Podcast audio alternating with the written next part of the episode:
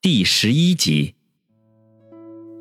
想着想着，脑袋里有些迷迷糊糊的，想着芳心的样子，王宇陷入到了昏昏沉沉的梦乡里。也不知道是什么时候，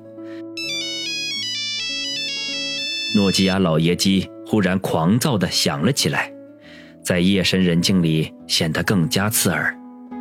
王宇正梦见和方心尽情缠绵，瞬间被这该死的电话铃声打断了。这是谁呀？三更半夜的。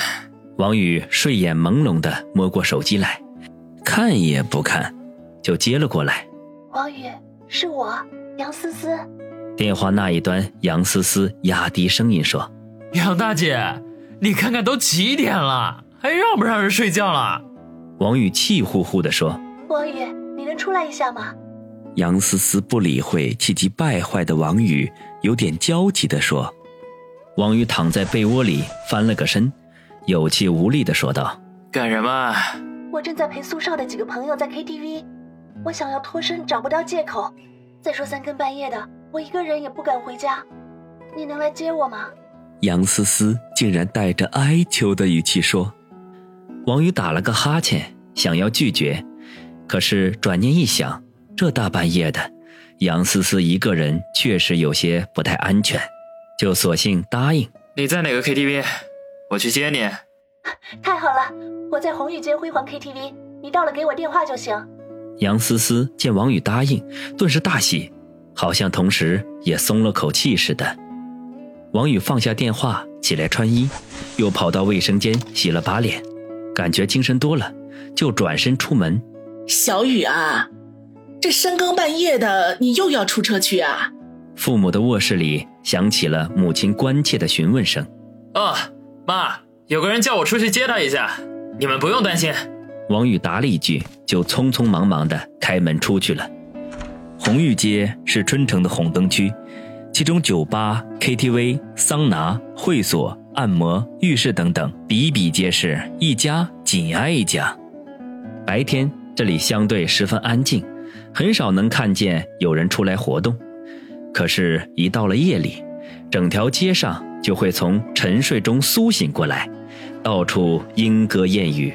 只要你兜里的钞票充足，这里就是天堂，你就是上帝。王宇很少夜间出车，但是对于红玉街却并不陌生。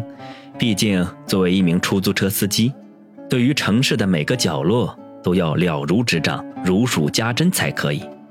车子开进红玉街，随处可见穿着暴露的年轻女孩，更加可以看到那些大腹便便、头发油光、穿着讲究的成功男士、白领精英，穿梭在其中，淹没在灯红酒绿里。王宇早就习惯了这些光怪陆离的景象，对那些青春诱惑视而不见。他将车子停在辉煌 KTV 一旁的胡同里，锁好车门，掏出手机给杨思思拨过电话去。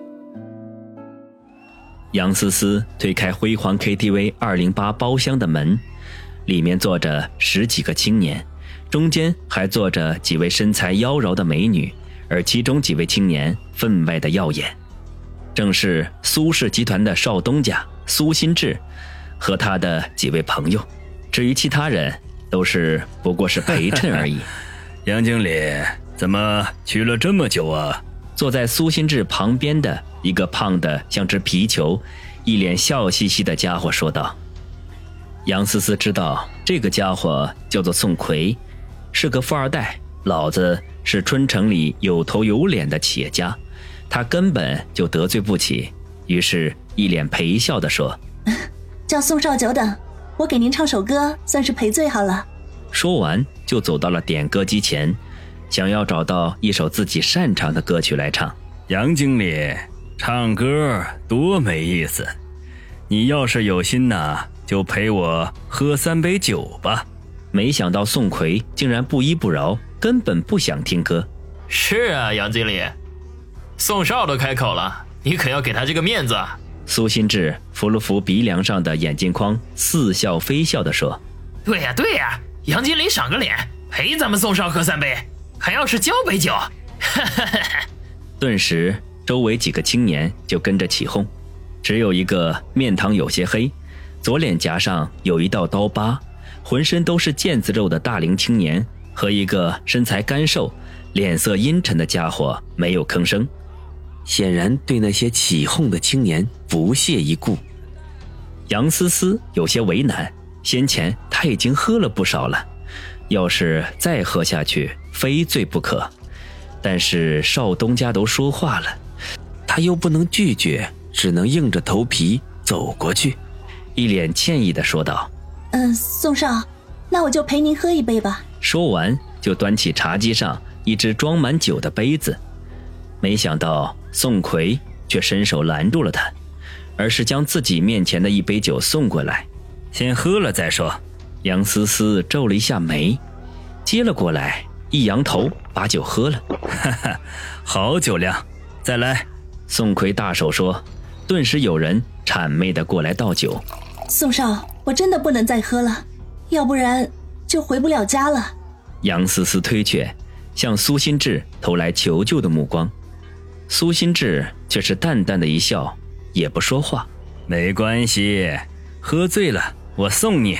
宋奎一笑，整张脸都挤在了一起，笑比哭都难看。就在这时候，杨思思的手机突然响了起来。杨思思心中一喜，连忙冲着几人露出一个抱歉的笑容来，就要出去接电话。杨经理，这里又不吵闹啊！把那该死的音乐关了。没看到杨经理要打电话吗？啊！你看，现在安静了，何必出去接呢？宋奎顿时将两个正搂在一起唱歌的二逼男女青年呵斥一顿。叫他们把音乐关了。那，好。杨思思只得接通了电话。嗯，啊，这么严重啊？好，我马上就过去。啊，你要上来接我，这样不好吧？好好好，我在二零八。杨思思挂了电话，一脸歉意的冲苏新志和宋奎说道。几位大少，实在是对不住了。我男朋友的妈妈刚才在家晕倒住院了，我得过去看看。扫兴！宋奎一脸不爽，苏新志则皱起了眉头来，一言不发。杨思思又向其他几人点头示意，然后拿过外套，打算出去。等等！没想到这个时候，那个脸色阴沉的瘦子突然开口：“李公子，您还有什么吩咐？”杨思思连忙问。这个干瘦的家伙来路更大，叫做李飞。据杨思思了解，他老子是春城的市长李寿山，是个实打实的官二代。李飞似乎不苟言笑，脸上永远都像不开情的老天。杨经理，你就这么走了，有点不讲究吧？似乎还欠了宋大少两杯酒呢。一旁宋奎一听。眼中顿时一亮，仿佛一下子找到了理由一般，顿时站起身来。是啊，杨经理，喝完这两杯酒再走也不迟啊。我，杨思思一时间找不到拒绝的理由。其实他早就看出来了，这个宋胖子对他图谋不轨，可是这样的人又得罪不起，所以只有求王宇来救场。怎么？杨经理这点面子都不给吗？宋奎脸色一沉，不满地说道：“杨经理，可不要让我丢了面子。”苏新志这个时候又不失时机的加上一句：“那，那好吧。”杨思思一狠心，不就是两杯酒吗？喝完走人就是了。于是他走回了茶几前，端起酒杯来：“等等。”这杯要喝交杯酒，李飞在一旁阴阳怪气，有意为难。宋奎得意的一笑，大胖手赶紧抓住一只酒杯来，绕过茶几，凑到杨思思跟前。对，交杯酒，来，杨经理，我宋胖子可还没和别人喝过交杯酒呢。宋奎一身肥肉乱颤，使杨思思心中一阵阵作呕。就在这个时候，包厢的门突然被推开了，王宇出现在了门口，顿时所有人的目光都向门外望了过去。思思，我来接你了，现在可以走了吗？王宇淡淡的说道。